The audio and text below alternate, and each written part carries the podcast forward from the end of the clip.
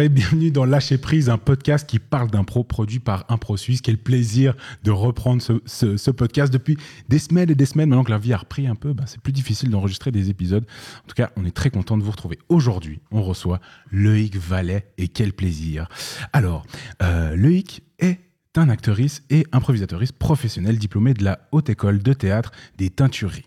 Niveau impro, Loïc fait partie de l'AVLI ou encore de la Ligue d'improvisation de la Ligue d'improvisation de la Galicienne. Pardon. Cette ligue si cool. Ouais, parce que tout le monde, quand on parle de la Galicienne, dit non, mais ils sont vraiment trop cool. Quoi.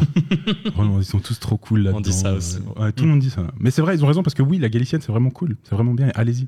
Yael a récemment euh, joué un duo avec le copain Loïc Dumas, aussi passé sur ce podcast dans l'épisode sur l'humour, à travers son concept pair, si je me trompe pas. juste, Exactement. où deux improvisatoristes se réunissent pour repenser et présenter des spectacles originaux sur le duo en impro. Loïc Vallet détient également un record dans ce podcast. Je sais pas si tu étais au courant. Ah bon? Mais oui, tu es la recommandation de fin d'épisode la plus citée dans ce podcast. Mais non. oui, c'est vrai. Ça vrai. me fait trop plaisir. c'est vrai. Plus de 534 fois en seulement 15 épisodes, ce qui constitue un record absolu, sache-le. ouais, ok. C'est simple, hein, les, les, de ce podcast connaissent mieux ton nom hein, que le mien. je t'avoue que j'ai un peu le somme, je te le cache pas. Je comprends. En tout cas, après moult périples pour faire concorder nos agendas, on réussit enfin aujourd'hui à enregistrer cette rencontre. Et bah ça, ça fait bien plaisir. Loïc, bienvenue. Comment vas-tu? Merci, bonjour. Euh, écoute, euh, ça va. J'ai eu un début de journée euh, un peu intense, Intense. mais, mais juste parce que le monde a décidé que les choses allaient être intenses. Qu'est-ce qui s'est passé? J'ai eu, j'ai j'ai mal pensé mes horaires de train et de bus. Après, j'ai ma roue arrière de trottinette qui s'est désaxée. Puis au milieu d'une route en pente, j'ai un sac papier qui s'est cassé dans lequel il y avait des affaires que aller chercher chez quelqu'un. Mhm, mhm. Donc voilà, et j'aime pas le chaud et il fait chaud. Euh, mais je suis ravi d'être là. Oui, parce que j'ai appris, du coup, tu m'as dit avant qu'il te suffisait du soleil pour avoir de la fièvre. Ouais, je fais très vite des installations. Je déteste la chaleur. Ce qui arrange pas avec, les, avec le Covid. Non, Du coup. exactement. Celui qui fasse chaud et t'as- un symptôme du Covid. bon, en tout cas, euh, trop bien. Trop bien que tu sois là. Euh, tu savais donc pas que tu étais la recommandation la, la plus citée euh Mais non, parce que j'ai un, j'ai un sale défaut avec les podcasts. Je n'écoute jamais la fin. Ah ouais. Parce que du moment que le, C'est le le- corpus est passé, je suis là, ah c'était Ouais, ouais. super Et puis je fais d'autres trucs, et puis j'enlève mes écouteurs, et du coup euh, je n'écoute jamais ce genre de trucs. Bah, pensez quand même à écouter jusqu'à la fin. Oui, oui, vraiment. Comment, en fait, sur cet épisode, pensez vraiment à écouter. le bon élève. Euh, très bien. Eh ben, écoute, euh, est-ce que j'ai pu potentiellement oublier des choses dans ta présentation Euh, t'aimerais qu'on rajoute? Non, je crois pas. C'est va. cool. déjà, ouais. Toi, ça va? Écoute, moi, ça va. Super. Grosse fatigue parce que parents. Hmm. et du coup peu de sommeil. Mais franchement, sinon ça va bien, ça va bien. Euh, avant de commencer, je l'ai dit tout à l'heure avec Loïc, on en a parlé. J'essaye un maximum d'apprendre le langage inclusif. Loïc, c'est un combat qui te tient à cœur, Oui. dans lequel tu es très investi. Je trouve ça génial. Merci. Et euh, pour tous les toutes, toutes, toutes, c'est moi j'aime bien tous. Alors parfait. Pour toutes, toutes les auditorices qui écouteront ce podcast, il y a des chances que je fasse des grosses erreurs, euh, que je me gourre. N'hésite pas à me reprendre, à me corriger. Merci de le dire. pour être bien. Et comme ça, tout le monde est au courant. Euh, question habituelle sur ce genre d'épisode. Comment tu découvres et tu commences l'impro Euh, je découvre l'impro à 12 ans. Euh, Le, le souvenir est très prégnant encore. Euh, pour sauver l'équipe écolière de la Tour de Paix. La sauver carrément. Euh, C'est pas moi, je le découvre pas pour ça. Ah, c'est le début d'une phrase. pour sauver l'équipe écolière de la Tour de Paix, virgule, groupe vert. euh, je, je vais voir un. Enfin, il y a un spectacle qui se crée où le but c'est de rameuter du public, de faire comprendre. voilà, est. je crois que tu avais été appelé tel un Avenger, tu vois. Pas du tout. Et du coup, avec ma mère, euh, on va là-bas parce que j'ai très envie de voir ça. Je vois ce match d'impro avec l'équipe écolière de la Tour de Paix et je ne sais plus quelle équipe. Euh, C'est très prégnant, mais sur des trucs précis. et euh, je suis là, c'est trop bien. Euh, au même moment, mon collège à Vevey euh, ouvre les cours d'impro au 7e slash 9e Armos, ce qui n'était pas le cas d'habitude. Je commence, je suis nul. Vraiment, mais nul. Et sauf que j'aime trop ça. et comme je suis un peu monomaniaque quand je découvre quelque chose, et ben je fonce. Et c'est comme ça que je découvre l'impro. Ok. Et du coup, tu te rends compte au début que, que tu n'y arrives pas, mais, mais pas t'aimes aller te faire mal. euh. Bah, c'est pas que je me fais mal, c'est qu'il y a personne qui comprend ce que je fais. je suis pas dans le même délire que les gens. Ok. Euh, c'est vraiment, euh, c'est ce que je fais, c'est très flou et je m'en rends compte, hein, mais je suis là. Il, il doit y avoir moyen de faire mieux, vu que tout le monde fait mieux. Ok. Ok. Ouah, faut du mental. ah, faut du mental. Ouais, peut-être. Je sais pas. je- un- je suis très excité parce que je sais pas faire. Ah ouais? Ouais. Ok. Là, j'ai commencé la danse classique. Ok. Euh, je vais dans tous les cours de l'école, du débutant aux avancés, Ouais. et je prends tout ce que je peux prendre parce que du coup, je vois ce que je vais peut-être réussir à faire un jour et ça m'excite trop. Ok, incroyable. Incroyable. Et il y a d'autres choses, à part la danse classique, que récemment t'as fait? Euh, récemment, euh, j'ai qu'est-ce que j'ai fait? J'ai commencé la peinture. Ok. Euh, j'ai décidé que ce serait mon loisir créatif qui serait hors des normes du capitalisme. Parce que bah, mon taf, c'est beaucoup de trucs créatifs. Et en fait, du coup, il n'y a, aucun de ces trucs créatifs qui est 100% du repos Hmm. pour moi. Hmm. Donc, décidé que la peinture, je me mettais aucune pression. Genre, ça m'arrive de faire des fonds d'aquarelle pendant des heures. Je fais, ah, c'est vraiment super agréable. Puis après, je pars, puis je les utilise pas. Euh, ça, c'est un peu ce que j'ai fait, ce que j'ai découvert pendant le confinement. Ok. Ah mais incroyable, incroyable. Moi, je suis tellement admiratif de réussir à se lancer dans des trucs où justement, il faut, même si c'est, même si, si, si- si tu vas pas connaître ce que tu vas faire, d'être suffisamment euh, investi et, et- et de garder cette euh, motivation. Je trouve ça incroyable. Moi, je, je n'arrive à garder une motivation que pour rien, à part peut-être faire des carrières sur FIFA. Mais Vraiment un truc où je sais m'investir bien. Après, j'ai de la peine. pas, moi, il y a un truc aussi, genre avec la danse ou avec le chant quand j'ai commencé. Moi, je peux pas m'investir s'il n'y a pas d'objectif très clair. Je veux faire de la comédie musicale. Euh, je veux faire une école de comédie musicale en Angleterre. Je me rends bien compte que j'ai pas le niveau dans des trucs. Donc, en fait, si j'ai des objectifs très précis, c'est méga simple pour moi de m'investir. Ok. Si j'en ai pas, par contre, c'est mort. C'est ça. C'est qu'il y a quand même un objectif derrière. Ah ouais, sinon c'est mort. Je fais pas à ça. part la peinture. À part la peinture, mais, ouais, mais tu vois, je m'investis pas de ouf. Genre, je suis allé acheter des feuilles et un truc d'aquarelle euh, dans une papeterie. ok, ok. Puis de temps en temps, je suis là. Allez. Bah, c'est déjà ça. Oui, Ouais. oui, euh, Ouais, c'est vrai, c'est c'est déjà ça. C'est déjà bien, c'est déjà bien. Ok. Ouais, du coup, l'impro, donc euh, Tour de Paix, donc tu viens de la, de la région de la Riviera. Ouais. Ok, donc tu commences aussi à, à l'école. Ouais, En exactement. Ah ouais, à 12 ans. Et mais donc, euh, t'es déjà à l'Avely. Je dis pas de Je- bêtises. Euh, L'équipe fait déjà partie de l'Avely. Ouais, l'équipe fait déjà partie de l'Avely, mais je suis à ce moment où on comprend pas ce que c'est. Euh, en tant qu'écolier, écolier. Ok, ok. Euh, parce que. moi, En je, fait- je comprends toujours pas ce que c'est. hein. je t'avoue que c'est difficile entre écoliers, les équipes qui sont dans les écoles, les autres qui sont pas forcément dans les écoles. Après, il y a. En gros, écolier, écolière, c'est tous les gens qui sont à l'école obligatoire. Ouais. Junior, c'est 15-20 ans. Et amateur, amatrice, c'est après. Eh ben voilà, j'ai compris. Basically, c'est ça. et sauf que, en fait, en tant qu'écolier et écolière, il y a ce truc où, euh, surtout quand. Enfin, moi, ma sensation, c'est que t'es pas sur Lausanne. Donc, c'est ton cours du lundi midi. Mhm. Tu kiffes, t'es avec tes potes. euh, tu vas deux fois par année faire un match. On t'explique ce que c'est l'Avely, mais tu comprends pas. Euh, pour le coup, on avait peut-être plus conscience à ce moment-là de ce que c'était Impro Riviera Events, Qui était la sauce de la Riviera et qui nous et- et- mais on sentait bien qu'il y avait des structures qui bossaient pour nous faire des trucs cool Ouais. Euh, mais c'est vrai que moi j'ai compris ce que c'était la vie en allant en junior parce que du coup t'es quand même plus investi dans la vie associative Ouais. Euh, puis et puis ouais et puis IRE aussi après donc après Events, je me suis plus investi puis là tu commences à comprendre Mhm, mhm. mais oui donc j'étais déjà dans la vie ouais Ok, ok, ok. Bon, trop bien. Et puis, comment tu, tu poursuis ton. T'arrives en junior? Comment ça se passe? Bah, j'arrive, euh, j'arrive en junior, je vais à la Riviera. euh, et là, plus ça avance, plus je me dis que j'ai envie de faire ça toute ma vie. Ok, donc ça vient quand même jeune, Ouais, l'envie. vers 15 ans, ouais. Ok. Vers 15 ans, j'hésitais entre. J'avais abandonné égyptologue quand j'avais compris que c'était vraiment moins rigolo que d'être dans l'Égypte antique. Ouais, je crois. Je crois. C'était surtout, j'ai appris qu'on appelait ça du cubage, donc euh, déblayer des trucs. Ouais. Euh, je- je- J'hésitais à vouloir être prof parce que ça avait l'air safe. Euh, et après, j'ai fait non, mais je crois que je vais m'ennuyer. Et du coup, j'avais envie de faire ça. Donc, je vais en junior, je commence le théâtre dans le but de perfectionner mon impro. Mhm. Bah, Euh, je croche aussi sur le théâtre, je trouve ça super. Et du coup, euh, je fais les deux en parallèle, je fais mes années de junior. Dès 17-18 ans, j'ai vraiment des opportunités cool de taf semi-pro, sur ah des ouais. animations. Génial. Ouais, Ça vraiment. vient super tôt. Ouais. Ah ouais. Euh, des petits trucs hein, au début, mais en fait, euh, dès le début de mon uni, donc vers euh, ouais, 18 ans, Ouais. euh, on- il y a euh, Rêve en stock qui me propose des trucs. Ok. euh, et du coup, Rêve en des stock, amis- c'est ceux qui font les meurtres et mystères. hein. Ouais. Voilà. Et du coup, des trucs par-ci par-là. Et du coup, j'ai aussi la chance d'être mis dans ce réseau-là. quoi. Et du coup, je fais beaucoup plus ça que mes études universitaires. et après, du coup. Du coup, t'étais en égyptologie euh, dans les études universitaires? Pas du tout. Non. Non, j'ai fait philo-histoire de l'art. Ok. Euh, puis un burn-out. Ok. Et donc j'ai arrêté. Je suis dit, Ok. non. T'as fait un burn-out, t'as pas fait des études de burn-out.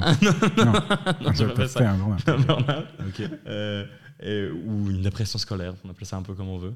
Euh, et du coup, à ce moment-là, il y a, si tu m'écoutes Boris, tu- je te parle de toi maintenant, il y a Boris de Jax qui au bout Ouais. du me tend un peu en riant le dépliant des teintureries. Ouais. Si jamais il y a des auditions, je fais un peu, vas-y, ok, c'est quoi, vas-y. Trop bien. Et du coup, j'y vais sans aucun espoir. Ok, Sincèrement, je suis là, en vrai, je ferai mon service civil avant, machin. Euh, et ça marche. Tellement bien. Donc j'embarque. Ah, J'adore. Tu sais, ça, dans, dans, dans 20 ans, quand on va t'interviewer, tu vas faire Ouais, quand j'ai commencé le théâtre, je suis allé sur un coup de tête faire une école. Mais- C'est Et en ces anecdotes. Non, mais en plus, je me sentais trop mal parce qu'il y avait des. Maintenant, je vis le truc de concours qui rate parce que j'ai essayé les écoles à Londres et tout, et ça rate et tout. Euh, et au deuxième tour des teintureries, il y a quand même un moment où je me sentais. euh, Il y a des gens qui avaient beaucoup plus essayé que moi. Et je me suis dit, mais en fait, ces gens méritent euh, plus que moi d'une manière ou d'une autre parce qu'il y a eu. Ces gens se sont plus investis dans ça et tout. Et du coup, bah, j'ai eu la chance d'être prise à ce moment-là et c'était super. Mais c'est vrai qu'il y avait un truc un peu déroutant que ça fonctionne d'un coup en fait. Ok, ok. Ça t'a. ça t'a- Tu t'y tu attendais pas ou t'avais de la culpabilité face aux autres? Non, je m'y attendais pas plutôt. Ok. Euh, J'avais une, une petite forme, un truc un peu chelou de la première année, mais je crois que beaucoup de gens qui font des écoles de théâtre en venant de l'impro euh, en parlent. Euh, je me sentais vraiment pas légitime la première année des teintureries parce que j'avais pas du tout de culture de théâtre. Mais pas du tout. J'avais lu des trucs parce que j'aimais la littérature, mais alors, culture de théâtre, loin. Pas de pré-pro. Euh, j'avais jamais. Enfin, j'avais joué en fait. J'avais j'avais joué au théâtre Barnabé dans un spectacle musical avant, mais du coup, j'avais une. J'avais un peu comme une culture de. Il faut. Enfin, on a des dates, donc il faut produire quelque chose pour ces dates, ce qui est pas ce qu'on te demande en première et en deuxième d'une école. Ouais. Et du coup, c'est vrai que quand je- j'entendais les gens qui parlaient, en fait, j'étais très impressionné par les gens. Euh, Je me disais un peu, ok, en fait, ces gens ont beaucoup plus joué que moi. Je me rappelle de mon premier stage sur l'Alexandrin, j'ai fait, ah bah, écoutez, ça va être sympa cette histoire, mais. Mais juste pour re- recontextualiser, les teinturistes, c'est quand même une haute école. Donc, tu arrives quand même dans, dans une école qui amène à un parcours professionnel. Ouais. Euh, tu gères comment, ce- du coup, ça, cette sensation-là, de te dire, ben, ok, là, je suis pas. J'ai j'ai pas cette connaissance. Com- comment, comment se déroulent les, les années d'études avec ce, ce sentiment? Est-ce qu'il s'estompe?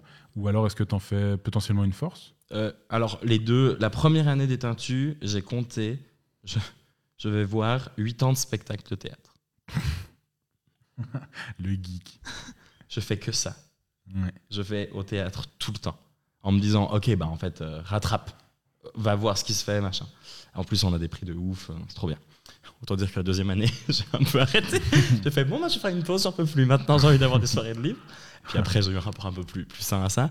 Euh, du coup, il y a, en même temps, j'essaye de rattraper. en même temps, j'essaie d'en faire une force parce que bah, là où les autres ont clairement des choses que je sais pas faire, l'inverse est vrai aussi. Mhm. Euh, J'essaie de me dire que je suis pas là pour rien et j'applique ma règle préférée de la vie fake it until you make it. Donc fais semblant jusqu'à ce que ça marche. Et ça marche. Je- en tout cas, en tout cas je, je, je le vis plutôt bien. En mode, euh, bah voilà, j'y vais, on verra, on se posera les questions de légitimité plus tard. Et du coup, maintenant, école terminée. École terminée, ouais. Quand, t'as- quand, ça- quand est-ce que tu as terminé Euh, Il y a un an. Enfin, Ok. il y a une saison. Ok, ok. Tu as dû terminer avec une création ça, ça, ça, ça finit aussi comme ça Euh, ouais, ça a fini avec le Covid, donc on n'a rien eu. Ah, C'était très ah étrange. bah ouais. En Ah fait, ouais, euh, j'ai, chopé le Covid euh, le, le premier jour des répètes de notre spectacle de sortie. ok. Et en fait, on- après, on n'a vraiment pas tout compris ce qui s'est passé, Mhm. mais le spectacle s'est annulé. Ok. Et, et du coup, c'était très étrange. Ouais. Euh, Après, là, il y, a, euh, il y a une petite chance qu'on. Enfin, après, on devait remonter sur scène toute la promo ensemble pour un spectacle à la Grange de Dorigny. Mhm.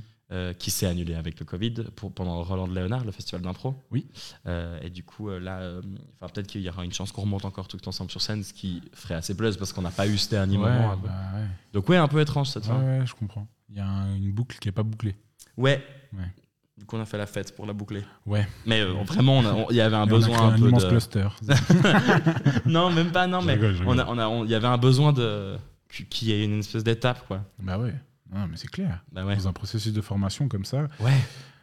j'imagine pas tout- toutes les personnes qui ont dû qu'on là, sur, que ce soit théâtre ou hors théâtre, c'est et qu'on chelou. qu'on conclut leur, euh, leur formation, l'implication émotionnelle, de temps, et que ouais, les Et choses puis- finissent en autre boudin. Quoi. Puis t'as aussi des, c'est des gens que tu vois plus que tous les autres gens de ta vie pendant trois ans. Ouais. Les gens de ma classe, euh, je les ai vus plus que mes amoureuses, plus que ma famille, plus que mes amis. Tu passes Mhm. ton temps avec. Ouais.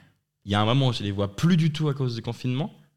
Et en plus de ça, en fait, ça fait juste un espèce de fondu au noir chelou où tu vas plus trop les voir. Ouais, Parce que tu peux pas entretenir des relations avec tout le monde. sûr, bah ouais. ouais. c'est vrai, c'est marrant.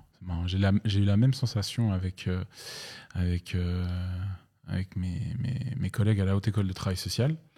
J'ai vraiment, c'était, on était tout le temps ensemble, Ouais. et d'un coup, euh, C'est bizarre. hein. plus personne. Les, les- enfin, moi, les amitiés contextuelles, je trouve ça assez fascinant. Ouais. Tu sais, on a des. Enfin, je sais pas si t'as ça, mais on- j'ai l'impression que tout le monde a eu genre des potes de gymnase ou des potes d'école Ouais. que tu voyais pas en dehors, Mhm. que tu vas Ouais, pas voir après. C'est vrai, c'est vrai. Mais si tu les croises, ça fait méga plaisir. Mhm. Pendant le moment contextuel, c'était hyper cool Ouais. et c'était des alliés de ouf. Mais il y a un truc qui passe pas le- la barrière du contexte. Ouais, c'est vrai. Quand c'est fini ce moment-là, ben. Ouais. C'est pas plus dérangeant que ça. Non, c'est Ouais, ouf. hein. Et et tacitement, il y en a plein. Ouais, c'est drôle, c'est drôle, c'est drôle. J'avais jamais vraiment mis, mis en mots ce truc, mais c'est vrai. Ouais, c'est fou. Il y a plein de gens qui me viennent en tête. Moi, je me rappelle. Ouais, c'est ça. euh, Je me rappelle de potes au gymnase, c'était tout le temps ensemble. Fin du gymnase, gros câlin, tu se vois l'été, parce que machin, ouais. plus rien. Ah ouais, c'est dingue. Ouais. Mais est-ce y a. On a ça un peu dans l'impro quand même aussi. Ouais. Vachement, je trouve. Bah, moi, pendant le Covid, il s'est passé des trucs assez drôles où les gens que je croisais, qui sont des collègues et amis, euh, tout d'un coup, je les croisais plus, mais j'avais quand même envie de les voir. Et du coup, il y a eu des espèces de, de franchissements euh, chelous, très suisses. De, tout d'un coup, j'ai genre invité des gens qui n'étaient jamais venus chez moi en des années d'amitié, parce qu'en fait, on se voyait à des spectacles, on finissait dans des bars, Mhm. à venir chez moi et à se voir en dehors de tout truc pro. Ah ouais. Et du coup, c'est quand même un- une espèce d'étape émotionnelle un peu. Ouais, c'est vrai, c'est vrai, c'est vrai. Mais c'est marrant parce que dans le monde de l'impro, on est hyper investis les uns Ouais. les, uns les unes euh, aux autres. Euh, et en même temps, quand justement on sort de- du contexte impro, on est tellement investi sur scène et tout, ben on se dévoile à mort. Mm. Et c'est vrai qu'en dehors, euh, moi, je, je crois que je, je- je compte peu de, de- de personnes très proches de moi avec qui je partage la scène. Moi, plus quand même. Enfin. En, tout, cas, en tout cas, de l'ordre de l'ordre de ouais d'amitié. euh, je dirais. Bah après, c'est mon Ouais. vécu, tu vois. Mais c'est vrai que dans l'impro, il y a il y a des fois un peu un double truc de on s'aime énormément parce qu'on se met en danger ensemble tout le temps. Mais après, on n'a pas ce besoin de se voir forcément. euh, Moi, en plus, extérieur, bah depuis, je sais que les années juniors, justement, c'est 15-20 ans, sont méga créatrices de, de, Mm. de ces liens-là, j'ai l'impression. Et moi, je sais que par exemple, la Ligue, la Ligue d'impro de la Galicienne, Ouais. c'est quand même des gens que je vois énormément en dehors Ouais, de la Ligue. ouais. C'est vraiment. des gens trop cool. Ah, on le disait avant. trop cool, la Galicienne. non, mais vraiment, c'est un peu les gens à qui j'écris pour aller boire des verres euh, et tout. Donc, il y, a quand même ça. c'est- du coup, c'est tous des, des improvisateuristes que tu as rencontrés quand tu étais en junior. Là, pour la plupart? Ouais. Ouais. Euh, la- ouais, euh, en junior ou après, mais la, plupart euh, quand même, ouais. Ok. Ouais, ouais. Bah, Moi, j'ai pas, j'ai- commencé l'impro en junior à la FIG, donc à Genève. J'avais, j'avais déjà 20 ans, quoi. J'ai fait qu'une année. Ouais. Et en fait, j'ai pas vraiment vécu ce truc, je crois. Je l'ai vécu dans d'autres secteurs, dans le rugby. J'ai fait Mm. beaucoup de rugby étant jeune. Où là, je pense avoir vraiment créé des amitiés fortes. Mais de nouveau, depuis qu'il n'y a plus le rugby, c'est des gens avec qui je suis. dans- on, on est très. Il y, a, il y a vraiment une connexion très forte. Je les ai revus récemment, puis il y a vraiment une connexion Mm. d'amitié forte. Mais on se voit beaucoup moins. Et je pense qu'il y a vraiment. C'est plus mes potes de- du quartier, peut-être un peu, un peu cliché de dire ça, mais un peu mes potes du quartier avec qui j'ai vraiment gardé du, du, du lien fort. Hmm. Mais c'est vrai que j'ai pas eu du coup moi ce truc de, de ce moment charnière où tu te, for- tu te forges des, des grosses amitiés dans l'impro. Bah, bah, tu vois, le- les juniors, c'est quand même. T'as l'adolescence, t'as l'affirmation de soi et tout ça. Et moi, je sais que je l'ai beaucoup vécu comme tu vois des gens toutes les semaines, euh, tu vas à des spectacles ensemble, tu joues ensemble, potentiellement tu fais des déplacements ensemble. Mhm.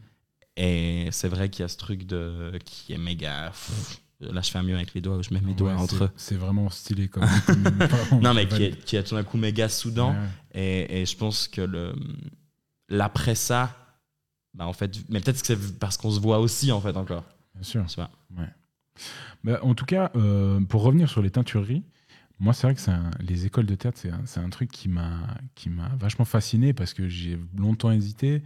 Euh, j'ai failli aller faire les cours Florent à Paris. Ben, j'ai deux potes qui partaient faire les cours Florent. J'ai longtemps hésité avec des choses aussi euh, entre Genève ou Lausanne. Finalement, j'ai rien fait. Et savoir comment, ben, ce parcours, tu nous as dit un peu comment tu l'as vécu, comment ça influence maintenant aussi ton identité d'artiste? Je le dis, juste, je sais pas, j'espère le dire juste. On dit artiste. Ouais, arti- artiste, c'est un super mot, il est neutre hein, de base. Ah, je me prends trop la tête. Non, euh, bah déjà, en fait, pour moi, ce qui est ouf dans une école de théâtre, c'est c'est le luxe énorme de se consacrer trois ans à sa pratique. Mm. Et ça, c'est quand même un luxe euh, immense euh, qui, dans les faits, coûte une quantité d'argent astronomique. Euh, et du coup, c'est incroyable. Ça, ça coûte cher- pas besoin de donner des chiffres, mais ça coûte cher de Euh, faire ça une coûte, HES euh, sociale En, en fait, de- ça coûte pas cher aux élèves parce Ouais. qu'autant les teinturies que la manuf, bah, la manuf c'est public, les teinturies c'est privé, mais il y a beaucoup d'aides. Ok. Donc en fait, les, les teinturies c'est 2000 francs par année. Ouais, j'aime bien dire les chiffres comme ça. Non, mais tranquille, enlève moi, moi je m'en fous, on peut les dire. et, du coup, en fait, c'est certes un prix, euh, mais qui n'est pas le prix que ça vaut vraiment. Ouais. Mais je sais que l'argent investi dans la formation d'actrice est énorme parce que c'est des petites classes, Mm. ça demande beaucoup d'espace, euh, parce que euh, c'est. Tu vois, nous, on avait des intervenants tux externes tout le temps qui venaient de pays différents. Donc, en fait, c'est quand même un luxe énorme, quoi. Ouais, ouais. Et du coup, ça, c'est méga formateur, forcément, parce que moi, ça m'a permis de comprendre ce que j'aimais, ce que j'aimais pas. Et c'est ouf. Évidemment, en plus de ça, euh, ça te fait un réseau qui est incroyable, euh, parce que en fait, tu rencontres des gens. Et ça, pour moi, c'est méga riche. Euh, et puis, moi, je crois que ce que j'ai vraiment. Un truc que j'ai vraiment compris au teintu, en arrivant aux teinturies, je- j'avais la sensation que je préférais travailler, quitte à ce que ce soit des projets artistiques que j'aime pas, Mhm. pour travailler dans le théâtre. Et j'avais l'avis inverse en en sortant. En fait, parce que Ah euh, j'ai rencontré aux teinturies des metteuses en scène avec qui le courant est pas du tout passé aussi. Et en fait, je me suis rendu compte que c'était trop pour moi euh, que de bosser avec des projets ou des gens euh, où on n'avait pas un socle de valeurs commun, quoi. Et du coup, en sortant, j'étais là. En fait, si j'ai pas de travail dans le théâtre qui, enfin, je veux dire, qui me fait me sentir bien, je préfère faire autre chose, quoi Et puis, et puis prendre les trucs qui me font me sentir bien. Et c'est. et, ouais, moi je pense que ça m'a mis méga droit dans mes bottes quand même sur des trucs, euh, les teintus. Parce que ça m'a permis de me positionner sur des trucs, de m'affirmer. euh, parce que bah, tu es confronté à. hum, Enfin, tu es, accompagné par beaucoup de, hum, de visions artistiques différentes, euh, ce qui est, euh, je trouve, méga riche. Ouais. Donc il y en a qui te vont, il y en a qui te vont pas. Ouais. Perso, j'ai tendance à ce que soit ce soit le truc de ma vie, soit c'est le pire truc de ma vie. Ok. J'ai- j'ai- je vis pas trop l'entre-deux. de- Mm. de, ouais, c'est cool, mais non, moi j'ai un peu un truc de. Et, pas. du coup, c'est ouf. Et puis ça crée aussi des opportunités qui sont, qui sont méga riches de, bah ouais, de jeux, euh, de rencontres et tout. Mhm. Et, et ça, c'est assez incroyable. Enfin, Ouais. Moi, quand je vois passer des. des... J'ai un pote là, Léonard, qui actuellement fait euh, les teintureries. Ouais. Puis il y a aussi. euh, mon Dieu, j'ai oublié son prénom. Quel. Mais honte Julien à moi. Oui, merci. Mm. Qui fait aussi les, les. Et c'est vrai quand tu vois passer les trucs, eh ben, je trouve trop bien que des, des gens que j'ai côtoyés dans l'impro se retrouvent à être dans des trucs un peu bah, vachement plus créatifs, presque contemporains. Et euh, ouais, c'est, je trouve ça. Des fois, j'ai un peu ce regret de pas avoir ta, de pas avoir mis un pied un peu là-dedans hmm, pour s'ouvrir un peu l'esprit aussi sur. Même si je sais que c'est honnêtement, maintenant je sais que dans dans, dans mes volontés artistiques, j'ai pas forcément envie, j'ai envie d'aller développer d'autres choses plus autour de l'humour. Euh, mais ces choses-là, ouais, je trouve que c'est de la nourriture vraiment qui aurait été bonne à prendre, quoi. Ouais, après, je, trouve que ce que tu dis est aussi très juste. euh, je, pense que pas toutes les envies artistiques ne vont avec les écoles de théâtre aujourd'hui. Euh, je pense que. Bah, je sais que mes années de formation en teinturerie, euh, on a fait quand même beaucoup de classiques. Euh, qui c'est pas vraiment forcément ma grosse cam, euh, même s'il y a des trucs que je trouve formidables. Euh, c'est, c'est, disons, j'ai pas envie que ce soit la majorité de mon activité. Et, euh, et du coup, bah, c'est quand même un truc où si c'est un truc que par exemple tu détestes, si t'aimes pas du tout travailler le texte, a des improvisatoristes qui détestent travailler un texte, Mhm. bah en fait, euh, moi, je recommande plutôt de pas en faire parce que si c'est de la Ouais. souffrance pour la souffrance, Ouais. euh, ça vaut pas le coup, quoi. Mhm. Et par contre, euh, voilà, comme je disais, à contrario, des trucs de ouf, moi, ça m'a quand même apporté des trucs euh, qui sont, qui sont vraiment ouf, ouais. Ok, bah, trop bien. Bah, en tout cas, je trouve très, je trouve très intéressant ce truc de. euh, J'ai vraiment l'impression que ces écoles de théâtre, elles, à la fois, elles forment, elles enrichissent, et j'ai toujours peur que les gens, genre, créent un- une scission, et j'ai l'impression que cette scission entre l'impro et le théâtre, je dis, est vraiment en train de se réduire. Et euh, en tout cas, les gens, les auditoristes qui, qui écoutent ré- euh, régulièrement ce podcast, euh, c'est un sujet qui est très souvent abordé. Et ben, je me rends compte, à force de parler avec des gens dans ce podcast, que cette, cette scission vraiment se réduit. Et c'est super. C'est trop bien. Moi, j'ai la sensation d'avoir vraiment vécu de l'extérieur l'entrée de l'impro dans les théâtres pro Mhm. et dans les programmations. Euh, et c'est tellement agréable. Ouais. C'est, enfin, tout d'un coup, il y a un truc où c'est encore dur, mais on nous autorise à avoir des trois semaines de répète, des six semaines de répète, des dates. Euh, et en fait, c'est hyper agréable parce que ça crée des spectacles de qualité de ouf. Bah ouais. Et, et c'est génial en fait que ce truc se, que ce fossé se réduise parce que je, je pense pas que c'est la même chose parce que je pense qu'il y a vraiment des, des trucs différents. Mais par contre, il y a un socle commun de ouf entre l'impro, le théâtre, la perf, enfin tout Bien plein de trucs. ouais. Ce sont moi les trois trucs que je fais le plus. Tu fais de la performance aussi? Ouais, Ok. c'est un, un milieu qui m'a beaucoup attiré. euh, J'en ai créé une il y a deux ans, que j'ai pu tourner. Des trucs ont été annulés évidemment. Ouais. Et là, je suis en train d'en créer une nouvelle aussi. ok. Et c'est. euh, Tu peux me parler un peu de ce, de ce milieu de la performance? Parce que alors là, moi, je te dis, je suis loin de ça. Je connais pas. J'ai un regard, mais je sais jamais vraiment quoi en penser parce que je mets pas du tout les pieds là-dedans. hmm. Tu peux me parler un peu de la performance et nous, par- nous partager un peu ça? Bah, déjà, alors déjà, on, on va pas se mentir, euh, il y a plein de définitions de ça, j'ai l'impression. Euh, moi, je pense que celle qui me parle le plus, c'est que c'est euh, c'est quelque chose qui arrive, euh, un dispositif qui arrive à un moment. euh, et en fait, dans l'absolu, ça y a plein de définitions qui pourraient concorder avec le théâtre, parce qu'en fait, c'est une forme de théâtre contemporain, j'ai l'impression. Euh, moi, ce que je trouve assez beau aujourd'hui dans le milieu euh, de la performance contemporaine, c'est que euh, on voit, enfin moi perso, je vois des manières de véhiculer de l'émotion que je n'ai pas Ok. vues ailleurs. Ok. Euh, et j'ai la sensation que ça s'affranchit de certains codes Mhm. et ça, c'est assez agréable. En fait, je pense à. Je sais pas, je sais que euh, Pamina de Coulon, je sais pas vois qui c'est. Pas du tout. Euh, c'est une artiste euh, qui bosse beaucoup à, à l'Arsenic et qui a fait un, je sais pas si c'est un triptyque ou un quadriptyque, mais en gros, où, hum, elle a fait plusieurs spectacles où elle est posée, et elle parle d'un truc et en fait, on suit son fil de pensée et c'est pas vraiment du théâtre. Elle joue pas, un, elle joue pas un perso ou quoi, et en même temps, ça a pas. Enfin, c'est- très hybride, quoi. Et je me Mhm. rappelle d'un spectacle qui s'appelait euh, The Abyss, les abysses, où elle parle un peu de voilà sa conception des abysses, de la planche dans les abysses et tout. Et en fait, c'est quand même un truc où tout d'un coup, j'ai l'impression que c'est des formes hybrides, euh, des formes nouvelles, qu'une partie du théâtre, c'est vers là que ça va. Et, et c'est hyper neuf. Moi, je sais que créer, en tout cas, je sais que ça, c'est un truc de ouf chez moi. Créer en partant du principe que ce que je fais est performatif Mhm. m'enlève plein de pression. Parce que je ne me sens pas obligé de répondre à des codes.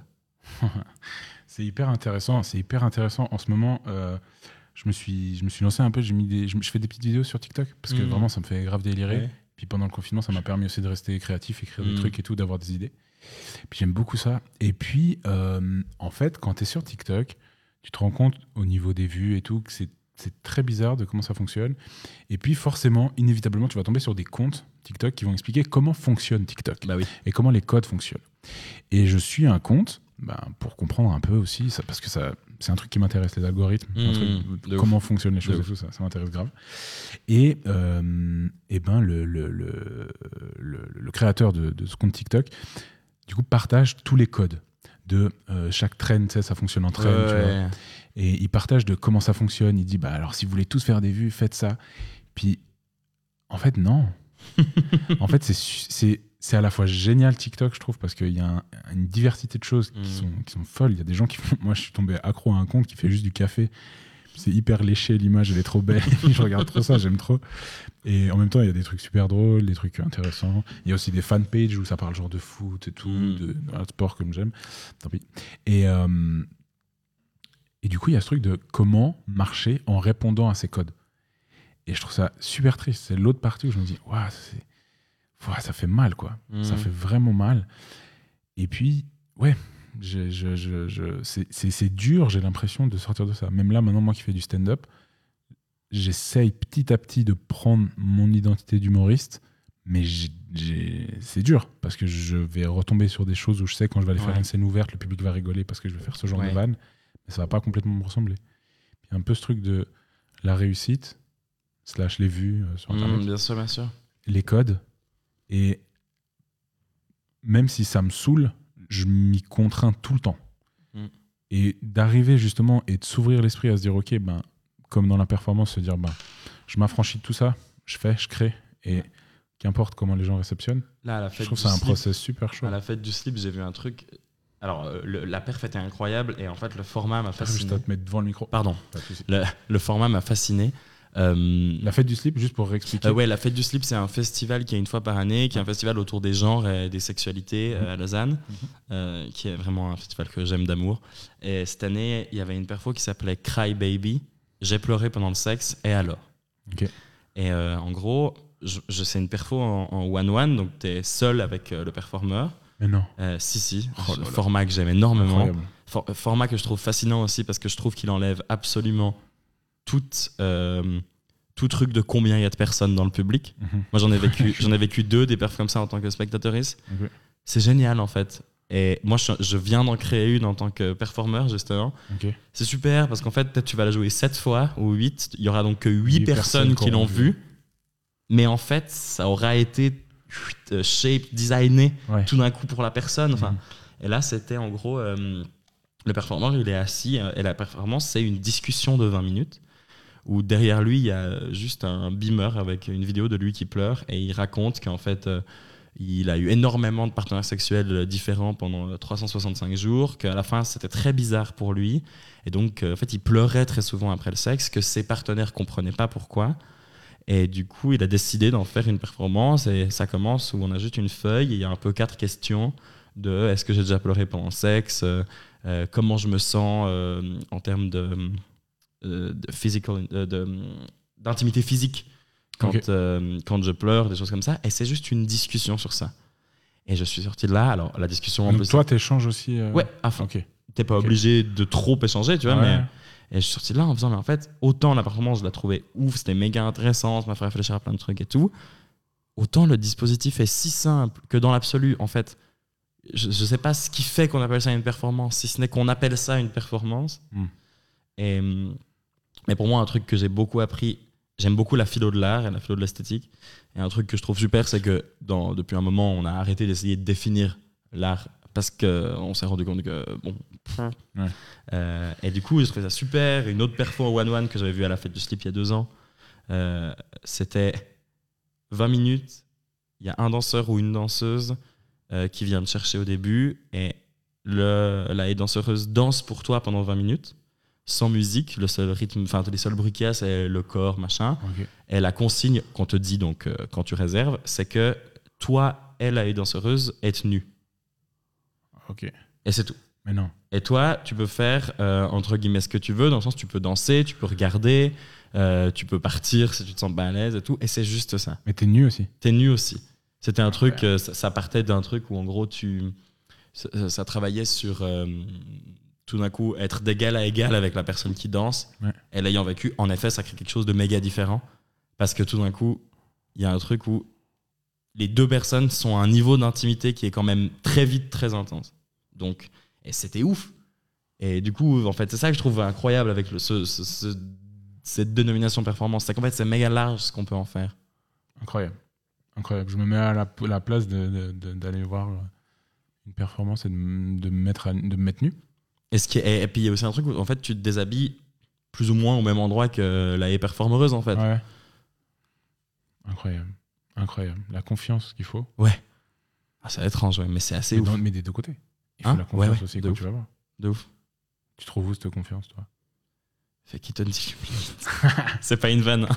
De, de par le fait que j'ai pas un corps normé Mhm. euh, et que j'ai vécu de la grossophobie et tout, euh, pendant un, un bon moment de ma vie, euh, j'ai eu un rapport, c'est encore souvent le cas, mais assez conflictuel à mon corps. Mhm.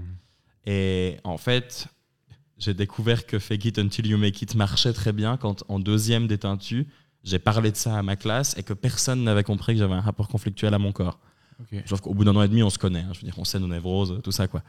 et, euh, et du coup, en fait, il y a un truc de. Sincèrement, quand j'en ai l'énergie, euh, cette confiance-là, je suis là un peu. Fais genre que tu l'as. Ça devrait marcher. Ouais. Et si ça marche pas, tant pis. Mais vraiment, faire genre. Moi, faire genre, c'est un truc que je trouve incroyable. Euh, et que je trouve méga puissant parce qu'en fait, euh, si tu fais bien genre, ça marche. Ça marche de ouf. Les gens euh, sont là. Ah ouais. Ouais, bien sûr, mais hum, l'après, c'est comment, du coup? Ça se passe comment pour toi? Si, si tu fais genre, tu passes aux yeux des gens, l'après, il est comment? Bah. une bonne question, ça. Je sais pas. Hmm. Je pense que je me demande si ça a marché. Et. Et il y a un truc assez étrange. Je me dis, en fait, c'est ouf parce qu'il suffit de faire genre pour que ça marche. T'as bien vu, ça a l'air d'avoir marché. Donc, t'as un pouvoir là-dessus.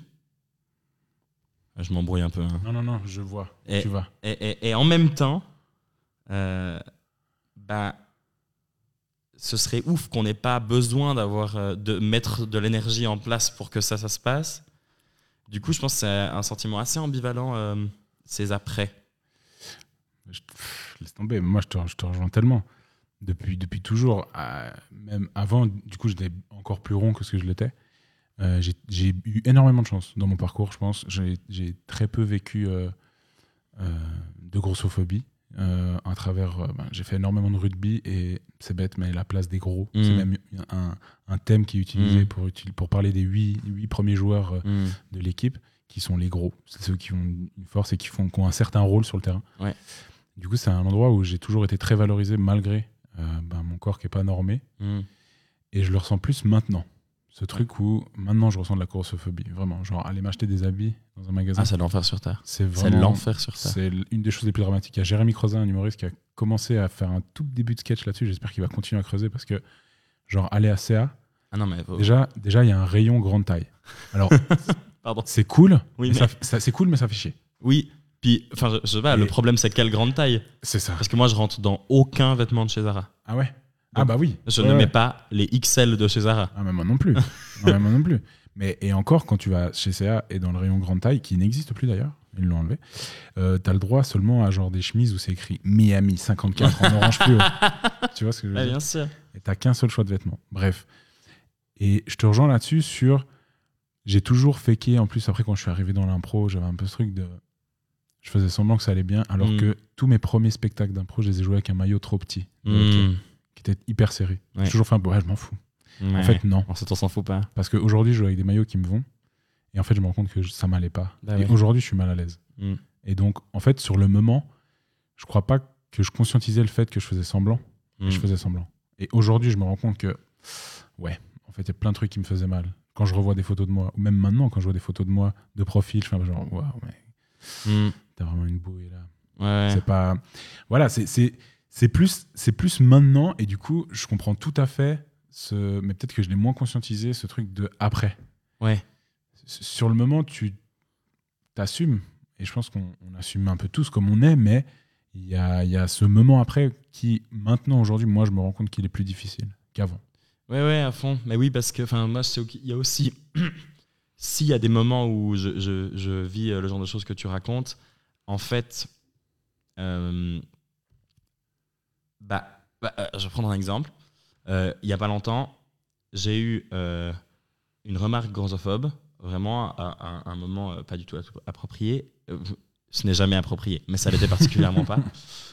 Et j'ai rien dit, en faisant genre ça ne m'atteignait pas. Le problème, c'est que dans l'après, j'étais à la fois contente de m'être dit, bah en fait, c'est cool, j'ai pu m'en foutre, entre gros Ouais. guillemets, et ça m'a saoulé de pas l'avoir dit, de pas avoir eu l'énergie de le dire, de pas forcément Ouais. avoir apporté cette pierre-là à cet édifice.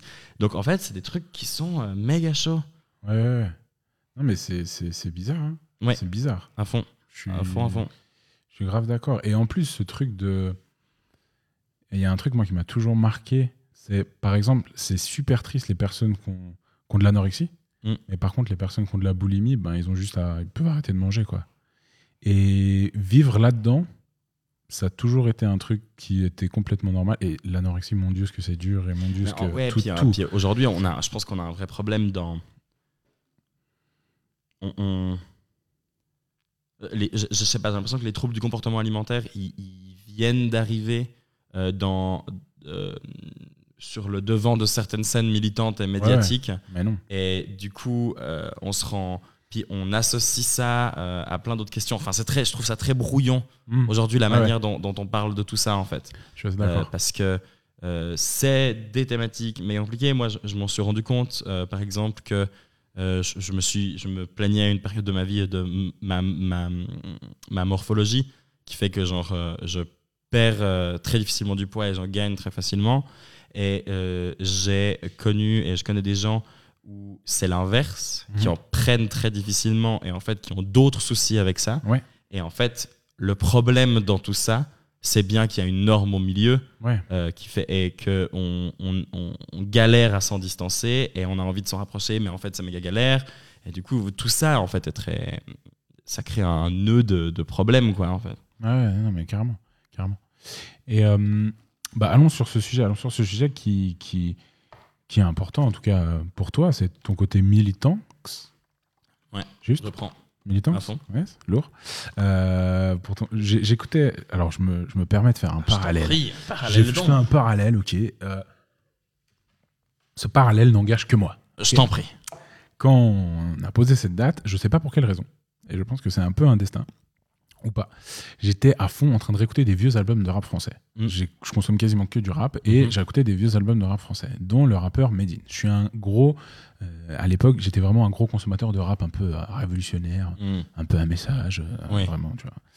Et j'ai traîné un peu pas mal avec des groupes de rock, des groupes de, de rappeurs assez punk et tout. Mm. à Genève, voilà. J'étais bref, j'étais vachement là-dedans. Puis j'ai réécouté ça, et puis je me suis dit, en fait, le processus d'affirmation de ce qu'ils transmettaient dans leur texte, je l'ai trouvé, et de nouveau, ça, ça n'engage que moi, et ça n'engage pas, je croise pas du tout ce qui est dit, Mm. je croise plutôt la, la forme. Je trouve que ça ressemble hyper à ce que tu peux faire, genre sur ton compte Insta, le Hic Valet, si jamais, qui est donc la recommandation la plus citée de ce podcast, on n'oublie pas. Je trouve que ça ressemble beaucoup. Je trouve que ça ressemble beaucoup, et, euh, et je trouve ça, euh, je trouve ça trop bien. Mais Je oui. ça trop bien. En, En- fait, en fait- écho tout ce que tu, tout ce que tu mets en place.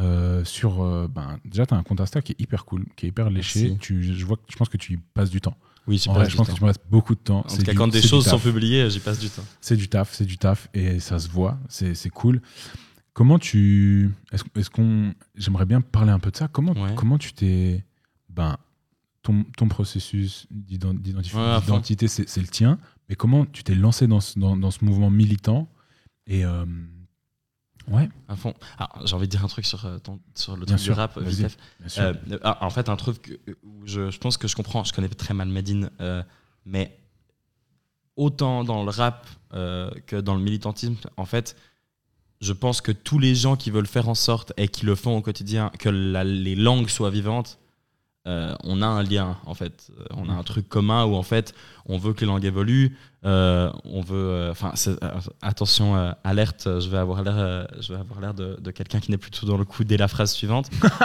J'ai découvert il y a pas longtemps. bah non, bah, c'est pas ma génération, mais quand même d'un truc. J'ai découvert la- il y a pas longtemps l'expression être le sang. ah le sang bah Voilà. ouais le sang de la Et en fait, et j'étais j'étais un peu là, mais en fait, ça me réjouit tellement que je ne connaisse pas une expression utilisée par les générations d'après moi, parce que ça veut bien dire que la langue est encore en train d'évoluer Ah ouais. et c'est terriblement réjouissant. Ah ouais, Euh, ouais. voilà, donc par rapport à ça, moi, je, vraiment, je trouve ça trop bien. Ouais. Je pense que ce que j'aime chez, chez Damasio aussi, qui est un des meilleurs auteurs du monde, euh, un, un auteur euh, de science-fiction euh, Ouais. que j'aime beaucoup, que Ah. j'aime beaucoup. il a pas écrit un truc avec des dragons? Non, Ah non, non, il a écrit La Donna- Horde du Ah Contrevent. non, ok, alors je, je fais une association. Donna, elle a parlé du prieuré de l'Oranger? Possible parce que j'ai Ouais, fait une association d'idées qu'elle elle m'avait raconté ce, ce livre. Bref. Ouais, bref. Et, et qui est aussi un truc de. On réfléchit sur la langue, en fait. Et je trouve ça super de, de faire ça. Voilà, je, je pensais à ça. Et euh, comment le militantisme. euh, depuis très longtemps, je je, je, je, je, je n'aime pas l'injustice. Un truc assez, viscéral, je comprends pas Ouais. euh, comment ça peut arriver. Mm.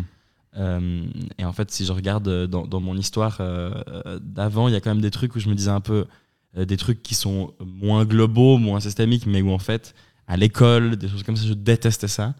Et en fait, quand j'ai fait mon coming out non binaire, euh, ou quand j'ai rendu compte que j'étais non binaire, j'ai fait oh bah il y, a- il y a du taf dans l'histoire. Et en fait,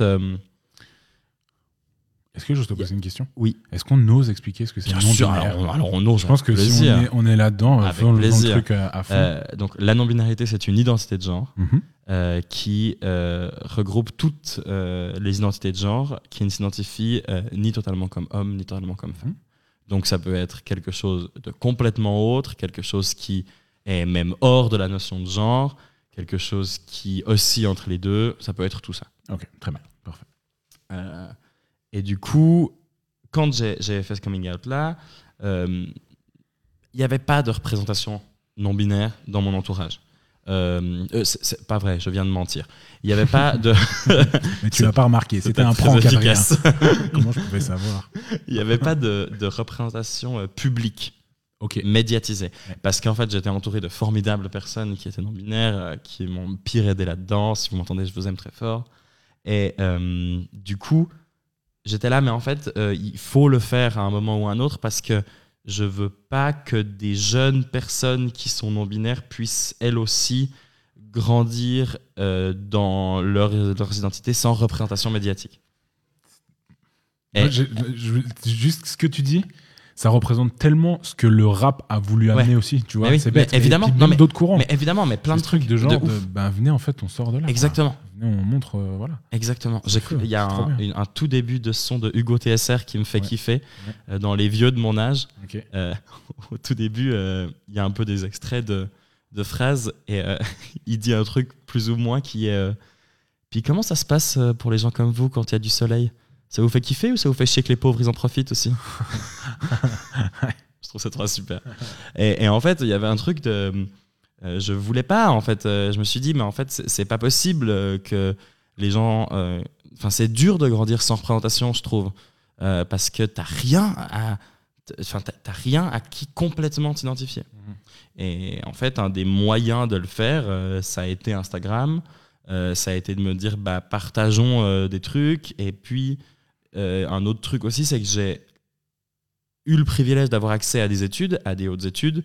Euh, et on va pas se mentir, mes années de philo m'ont pire aidé pour lire d'autres trucs, sûr. pour comprendre des trucs. Et perso, les concepts m'ont beaucoup aidé dans la pratique de mon identité. Et mais en fait, il y a plein de gens qui n'ont pas accès à ça. Mhm. Et je me suis dit, bah, ça me fait chier de ça. Et peut-être qu'un truc que je peux faire, c'est partager les concepts qui, moi, m'ont aidé ou des choses comme ça. Ouais. Et, euh, et en fait, ça s'est un peu lancé comme ça. Ouais. Et euh, au début, évidemment, euh, tu te sens pas du tout légitime sur Instagram. Qu'est-ce que tu fais?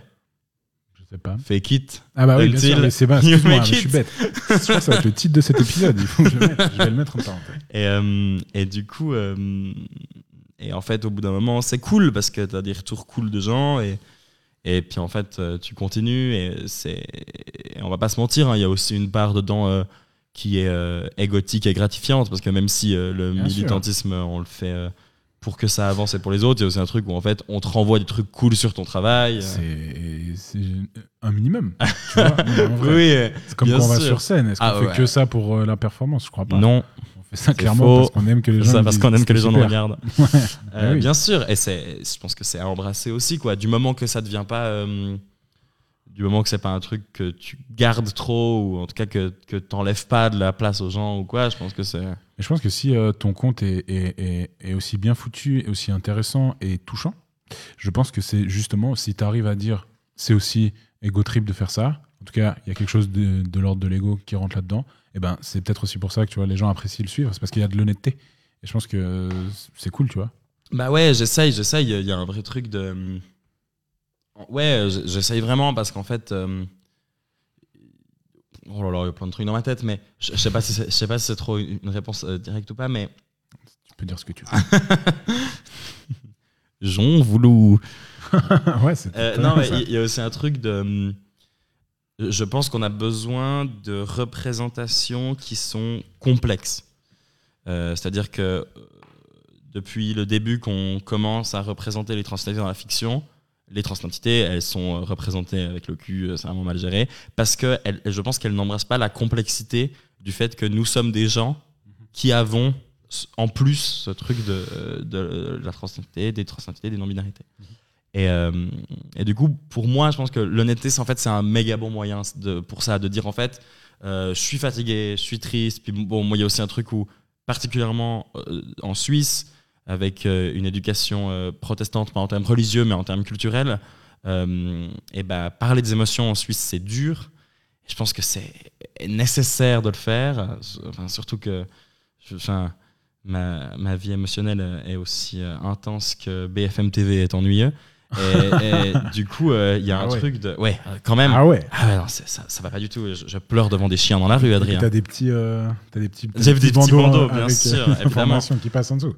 Et du coup, euh, du coup, en fait, je me dis c'est c'est riche. En tout cas, j'espère que c'est riche de, de, partager tout ça, quoi, de dire un peu euh, être complexe. Et euh, du coup, tout ça, tu l'as même du coup appliqué à l'impro? Oui. Et c'est trop bien. J'ai vu que vous et il me semble que tu l'as déjà fait, mais des, des, ateliers du coup sur sur toutes ces, ces questions d'identité de genre. Ouais. comment ça se passe mettre un atelier là-dedans? Comment ça se passe de d'aborder ces, ces, ces questions en impro?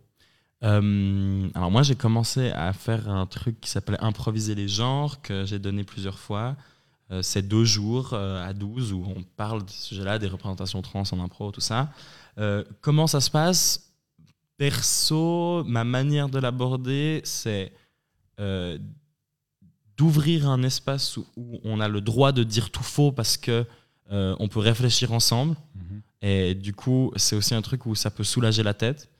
Euh, de se dire, bah, en fait, là, on peut essayer des trucs, machin, euh, on est dans un cadre où qu'on essaye de rendre le plus safe possible euh, et tout. Et du coup, je pense qu'il y a une première partie, comment je l'ai construit comme ça, de se rendre compte de ce que c'est nos biais de genre en impro. du coup, je, vais, je vais spoiler un, bout de mon stage. c'est le meilleur teaser. c'est le meilleur teaser, il paraît. Il y a un, y a un, un exercice que je fais que je débriefe après avec les gens. Je débriefe pas du tout pendant et je leur demande des trucs. Et en fait, actuellement, systématiquement, euh, je me rends compte, les gens se rendent compte qu'ils euh, assignent des personnages à leurs partenaires de jeu en fonction de leur expression de genre. Donc, entre gros guillemets, enfin non pas entre gros guillemets, l'expression de genre, c'est euh, dans un contexte culturel donné, tout ce qui évoque un genre, dans l'attitude, des choses comme ça. Et en fait, je pense que se rendre compte de ça, c'est une méga étape de se dire en fait, on a des biais. Euh, et du coup, après, l'idée, c'est de se dire, euh, OK, euh, qu'en faire déjà Et essayer de... Moi, je partage des outils auxquels j'ai pensé, auxquels j'ai discuté avec des gens ou quoi, qui permettent de créer des représentations qui sont cool, qui sont saines, qui sont agréables à faire, parce que mon but, c'est pas que les improvisateurs soient en danger émotionnel non plus. et en gros, ouais, là, je, je, fais un peu d'autres trucs aussi sur ça. Moi, je pense que tu me demandais bah, comment on aborde ça. Le, truc, c'est, je pense qu'il y, a mille manières de le faire.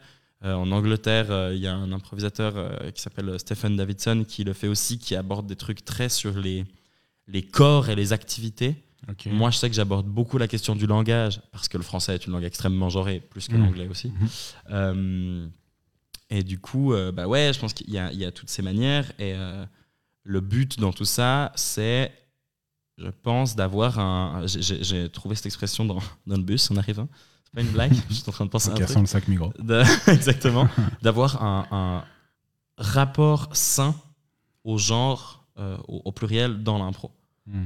Euh, et je pense que le, nos rapports au genre aujourd'hui sont méga chelous. Et euh, débroussailler tout ça, c'est peut-être rendre ça un peu plus sain. L'objectif de rendre tout ça plus sain, c'est quoi? C'est bête peut-être. Non, non, pas du tout. C'est de brûler le patriarcat. Non, euh, à, très long terme, je, je- pense qu'on peut se demander euh, que, que faire de nos gens dans les sociétés. Euh, à court terme, euh, je pense que c'est euh, créer de la représentation, Mhm. euh, conscientiser la puissance politique qu'on a sur une scène, Ouais. aussi d'impro, Ouais. de divertissement, Ouais. qui est un truc accessible. Euh, et du coup, en faire quelque chose de conscient. Euh, mon prof de chant me dit toujours que je peux faire tout ce que je veux du moment que je choisis de le faire. Mhm. Et je pense qu'en impro, il y a vraiment ça aussi. euh, et que faire des trucs sans s'en rendre compte, euh, véhiculer des choses politiques sans s'en rendre compte, c'est pas ouf, quoi. Et... Genre les accents. Ah bah, non mais exemple, exemple de ouf. Comment dealer avec ça? Moi, grande question. Je suis aussi formateur d'impro. Comment je deal quand j'ai des élèves qui montent sur scène, qui vont faire des accents, qui vont mal tenir, utiliser des références qui ne sont pas les leurs, euh, en utilisant des clichés qui sont Qui vont être racistes, quoi. Ouais. disons-le, en, faisant des racistes, grossophobes, ou justement en faisant du mégenrage, si je ne me Mm. trompe pas. Ouais, si fond, pas de bêtises. Ok, cool. Comment, comment, je- comment on deal avec ça? Ah, Tu vois, pas. com- comment, comment, que- quelle pédagogie adopter sans être non plus. Moi, je crois pas que mon, mon- ma volonté, je crois pas que c'est de dire genre, eh, ça, faut pas faire. Non, non. Parce que je pense que, et c'est ce que tu es en train de dire, le but, c'est de conscientiser, de créer cette. Créer, réveiller la conscience. Comment, comment tu fais? C'est- En, en vrai, je sais pas, moi j'ai un truc avec les, avec les luttes euh, sociales, je pense qu'il y a des trucs qu'il faut pas faire.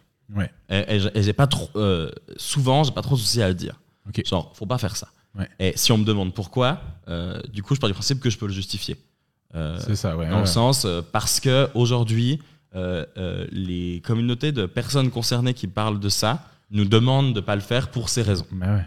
Et du coup, à partir de là, moi, ça peut m'arriver en, en, en entraînement, si ça arrive, de demander pourquoi, demander ce que ça a pu apporter au perso. Mhm.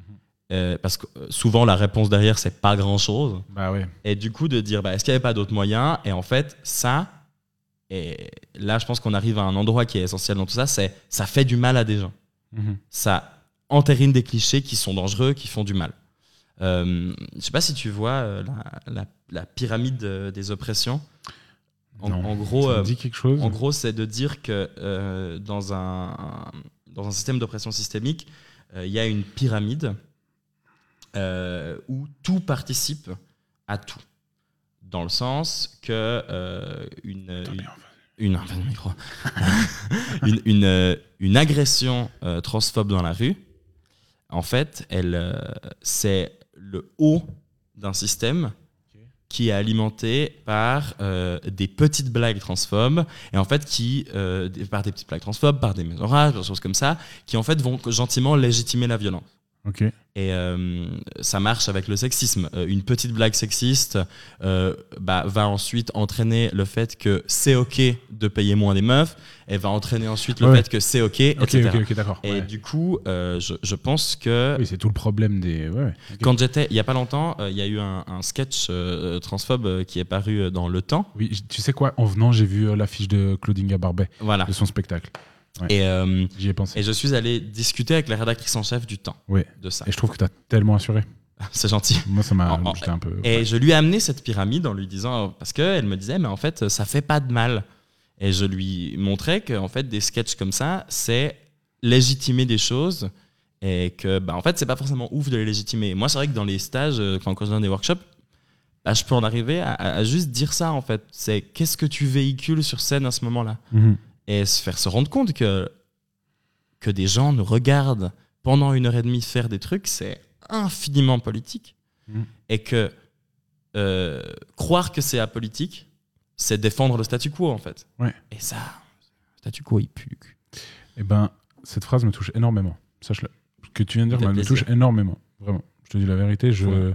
ça, ouais, ça résume beaucoup de choses que, qui, qui me questionnent vachement en ce moment. Et je trouve que de poser la question, euh, d'aller par la, la question aussi, c'est. Ouais, c'est hyper, euh, c'est hyper avenant. aussi. Bah oui, parce qu'en en fait, on, est, euh, on nous a appris à être oppressif. Mhm. C'est la base de notre système. Je pense que le- on vit dans un système qui privilégie les personnes blanches, qui privilégie les personnes cis, qui privilégie les mecs, les hétéros. Mhm. Et du coup, on nous a appris à bénéficier de ce privilège. Et ce privilège, il, il- il fonctionne sur le fait que des gens n'en bénéficient pas. Bah ouais. Et du coup, Sinon, il n'existerait pas. Exactement. Et en fait, du coup, on perpétue des trucs. Et euh, tu vois, genre à la fête du slip, on a eu, euh, on a eu une table ronde euh, sur les questions de, de call-out, donc de, de dénoncer des trucs publiquement, des agissements problématiques et tout. Et euh, le directeur de la fête du slip disait un truc tr- que je trouvais assez incroyable. donc, il disait ouais, moi je pars du principe que un call-out c'est un cadeau que la personne me fait ou un- de le dire même pas publiquement, et ça implique que la personne a confiance dans le fait qu'on va pouvoir changer. Et, et moi, c'est vrai que quand je, je fais un truc qui est oppressif, que quelqu'un a, prend de l'énergie pour me le dire, mais en fait, euh, 100 fois merci. Ouais. C'est, prendre de l'énergie et c'est euh, partir du principe, c'est me faire confiance dans je peux entendre ça et changer. Ouais. Et je trouve ça ouf, en fait, de, de cette confiance-là. Ah, c'est de nouveau, il faut la trouver. Oui. Il faut la prendre. Faut Oui, la oui. trouver, faut- ouais, ouais. Là, c'est clair. C'est intéressant. C'est intéressant à fond. À fond. Trop bien. Écoute, euh, moi, ça, ouais, je, je- ça fait énormément écho et je pense que ton combat, ce que tu mets en place, ce que tu valorises dans tes formations, se répercute et est en parallèle avec tellement d'oppression. Et euh, je trouve génial que ça amorce un truc. Alors, euh, ton combat, et je pense que c'est pas que la- les, les transidentités et, et les questions de genre, je pense que ça, c'est tout, j'imagine. Mais du coup, c'est cool, ça amorce aussi des choses. J'espère qu'on parlera aussi euh, d'autres oppressions. Et typiquement genre, c'est vrai que moi, tout ce qui est niveau accent, c'est vraiment quelque chose qui est en train de me, me, me- me dresser les poils à chaque Bah fois. Oui, en fait, c'est, euh, euh, en fait personnellement, j'avoue, je, je, je trouve ça très problématique. Je n'ai pas envie que ça se fasse, je n'ai pas envie de le faire et tout. En revanche, j'ai, j'ai, pas envie de parler à la place de. C'est ça, c'est ça. Et du coup, euh, Bah ouais, ouais, c'est ça, c'est ça aussi. C'est ça aussi. C'est- aussi ce qui peut des fois rendre les choses compliquées. Comme des fois, j'ai pas envie de parler à, ouais, à la place d'une femme, à la place de, bah, justement, de l'accent portugais qu'ils ont fait. Je peux Mm. pas parler à la place du portugais, si j'en sais rien. Mm. Mais en même temps, moi, dans mon ressenti, ça touche une valeur ou ça touche un truc, quoi. Mm. Ouais. Mais écoute, trop bien. Merci beaucoup. Je sais pas si tu voudrais rajouter encore un truc autour de tout ça. Euh, euh, par exemple, où est-ce qu'on. bah, on en parlera après, mais. euh, du coup, où est-ce que tu, tu, tu vas faire tu, Ah non, juste, tu, du coup, tu fais ce- cette formation, mais avec d'autres gens. Et Ah, qu'est-ce qu'il y a d'autre la comme. euh, package. Oui, c'est Ouais, ça. euh, alors moi je parlais d'un stage que j'avais donné moi euh, Ah, seul, pardon. mais la, la Oui, package oui. c'est un truc qu'on a lancé. euh, Et donc, juste ton stage pour Ouais. euh, toutes, les, toutes les compagnies potentiellement d'impro, Ouais, les gens qui veulent ouais. programmer ça, à fond. tu le, tu, le, tu le donnes. Tu le donnes. Tu je le donne, je le vends. Euh, je voulais en refaire un euh, de- d'ouvert euh, pour euh, des gens. Euh, je voulais faire ça fin août. J'ai regardé mon agenda et je me suis rendu compte que mon prochain week-end de libre était fin octobre. Donc j'ai actuellement arrêté Ouais. de le prévoir. Mais en revanche, euh, oui, c'est tout à fait possible. D'accord. C'est quelque chose qui reste d'actualité. Oui. Et du coup, euh, il y a le package. Mm. euh, La package. la package. Non, mais c'est vraiment. On fait. bah, c'est parce qu'on dit le package Ah, bah ouais. qu'on a décidé de l'appeler la package. Ouais, c'est pour ça que je te Donc la package, tu fais bien. Tu fais bien. Écoute, tu sais quoi, euh, tu m'en parles à la Ouais, fin, quand il y a le moment des, super. des- recommandations. Super. En tout cas, merci pour, euh, pour, euh, pour, ouais, pour toutes tes, tes- tes phrases qui étaient hyper, hyper pertinentes, hyper intéressantes. J'espère que les gens qui vont écouter euh, le podcast vont, ouais, vont, vont aussi être touchés parce que c'est vraiment c'est c'est Si. cool, ça fait du bien. Euh, et je pense que tu mérites tes 534 citations, même si ça me met toujours autant le Je comprends seum. pas d'où vient ce chiffre par contre. Non, mais c'est faux, c'est pas Ah, on, est- 534. on est d'accord, mais j'étais pas sûr. parce que j'ai un humour un peu foufou. Voilà, un truc un, un peu absurde, je suis un peu comme ça, moi. Je suis un peu un malade. J'hésite pas, j'hésite pas à faire des blagues Tout qui, donné. hein. qui sortent un peu des codes. Euh, ok, du coup, euh, je voulais inaugurer avec toi une, une petite euh, session qui m'est Oui. venue en tête parce qu'on fait un spectacle qui s'appelle Héros avec un pro suisse, Oui. où on fait monter des enfants sur scène et on leur pose des questions euh, toutes bêtes, et, mais qui nous permettent de, de- de- connaître un peu mieux euh, ces enfants qui vont venir jouer avec nous. Et je me suis dit que je pouvais aussi te les poser. Avec plaisir. Et du coup, euh, je te pose, j'ai quatre questions, d'accord? Ouais. Euh, Il y en a une qu'on pose. Oui, non, en fait, non, si, si, si, non, clairement. Et euh, tu peux me répondre juste en 3-4 mots. Ok. Ça marche? J'embarque. Parfait. Comment t'as vécu ces derniers mois? C'était horrible. Horrible, ok. Je suis anxieuse. C'était horrible. ok. Euh, Qu'est-ce qui, qu'est-ce qui te fait peur dans la vie? Le vide, la solitude, les araignées. Ok. Euh, Qu'est-ce qui te fait du bien et te remplit de joie Voir les gens que j'aime, monter sur une scène et me laver les cheveux. Toujours le dernier toujours très précis. J'adore. Euh, et enfin, c'est quoi ton plus grand rêve Mais genre le rêve, tu sais, où tu sais que quasiment c'est impossible. Mais on peut- rien n'est impossible. Euh, mais c'est quoi ton rêve qui est quasi impossible? Rêve quasi impossible. Je meuble. C'est- bah, moi, pour ma part, par exemple, Ouais. c'est genre avoir le premier rôle dans un film Marvel. Genre, c'est quasi c'est impossible, mais peut-être par le coup de- du hasard, tu vois, peut-être j'aurais un rôle, un rôle, euh, un rôle phare, un rôle phare dans un film Marvel.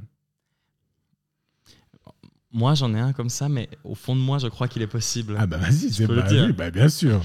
C'est d'avoir un lead, donc un premier rôle, dans une comédie musicale à West End, qui est le Broadway de Londres. Ok, eh ben, trop bien. Voilà.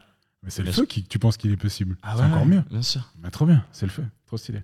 Super, merci. Bah, j'ai, euh, trop bien cette petite séquence. Je, Ouais. je la garde. Alors, j'embarque aussi. Euh, du coup, quelle est ton actualité? Donc, on a parlé de la package. Oui. Tu peux nous en redire un mot et puis un Ouais. peu. euh, À fond, alors la package, on a créé ça à la base pour une équipe de Lyon, et puis en fait on l'a ouvert au public. Et l'idée c'était de créer quatre masterclass en Zoom de discussion et de jeux autour du consentement, de la charge mentale, des persos féminins puissants, des minorités de genre et des clichés. Euh, et du coup là on est en train de terminer euh, la troisième session. On verra euh, ce qu'on en fait parce que le monde a évolué, on ne sait pas trop encore ce qu'on fait de Zoom ou quoi, mais on va voir. Euh, et puis là, dans mon actu, alors la Ligue. Cool. Hein. Vraiment, elle est cool. Quoi. Je cool, commence ce- le 19 c'est vraiment juillet cool. à la Nouvelle Galicienne, Oui. à l'opposé, enfin, qui est de l'autre côté de la gare de Malais. Ah, vous jouez plus au même endroit? Non, parce que le lieu a été, euh, je sais plus quoi, machin, mais du coup, il y a une Nouvelle Galicienne qui est super, qui est de l'autre Ah, côté. ok, Donc ça, ça reprend euh, le Trop bien. 19 juillet. Ok. Et puis la saison prochaine, euh, j'ai le plaisir euh, immense de rejoindre C'est tes affaires. Avec Odile Cantero et Alain Berec euh, de la compagnie Prédume. On va tourner dans 5 théâtres Mans. C'est un spectacle d'impro pour enfants. Génial. Ouais. Trop bien. C'est super. Super. Tu peux redire le, le nom? C'est tes affaires. C'est tes affaires. Super. Ça fonctionne comment Euh, Si c'est t'as euh, le droit de le dire. Bien sûr, j'ai le droit de le dire. Euh, en gros, c'est un, un- une histoire euh, pour enfants qui dure environ une heure. Euh, et puis, euh, chaque personne amène un objet qu'on met dans la grande machine à objets. Et Mhm. en fait, on va les utiliser tous Ok. pendant l'impro Ok. euh, pour euh, en faire des choses. Trop bien. Ouais. Trop bien. Super. Donc à partir de la rentrée. À partir de fin septembre. Super. Eh ben, écoute, trop bien. Merci beaucoup. Euh, pour terminer, est-ce que tu aurais une petite recommandation pour tout, euh, toutes les audi- auditeuristes? Je vais être bien meilleur dans le futur, Ah ouais, ça va très bien. Euh, une petite recommandation euh, voilà, pour euh, niveau impro. En tout cas, c'est vraiment large. hein. Ça Ouais, peut ouais, être. Donna, le premier épisode, nous avait dit faites de la méditation. Il y en a qui Mm. disent lisez tel livre. C'est vraiment large. Pour les gens, dis-toi, c'est des gens qui peuvent prendre ça pour nourrir leur, leur passion de l'impro, que ce soit en jeu ou en allant voir. Ok, ok. Alors, il faut savoir qu'Adrien m'a prévenu que cette séquence allait arriver au tout début et il y a une petite partie de moi qui cherche Je vais clairement couper que tu es en train de dire que j'ai pas bien fait mon taf. Une heure et une minute. non, non. Euh, sincèrement, je. euh, je dirais. Ouais, mais j'ai un truc. Allez voir mon compte Instagram. Allez, 535 fois. Non, ça y est. non, euh, j'ai un truc un peu, un peu plan-plan. Mais que je trouve super.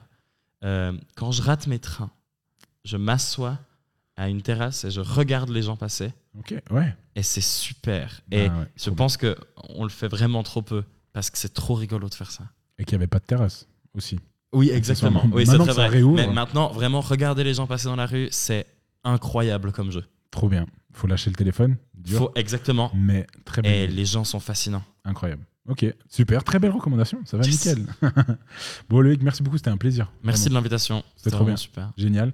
Merci à vous de suivre ce podcast. On a plein de retours super après chaque sortie d'épisode et ça nous fait vraiment très chaud au cœur.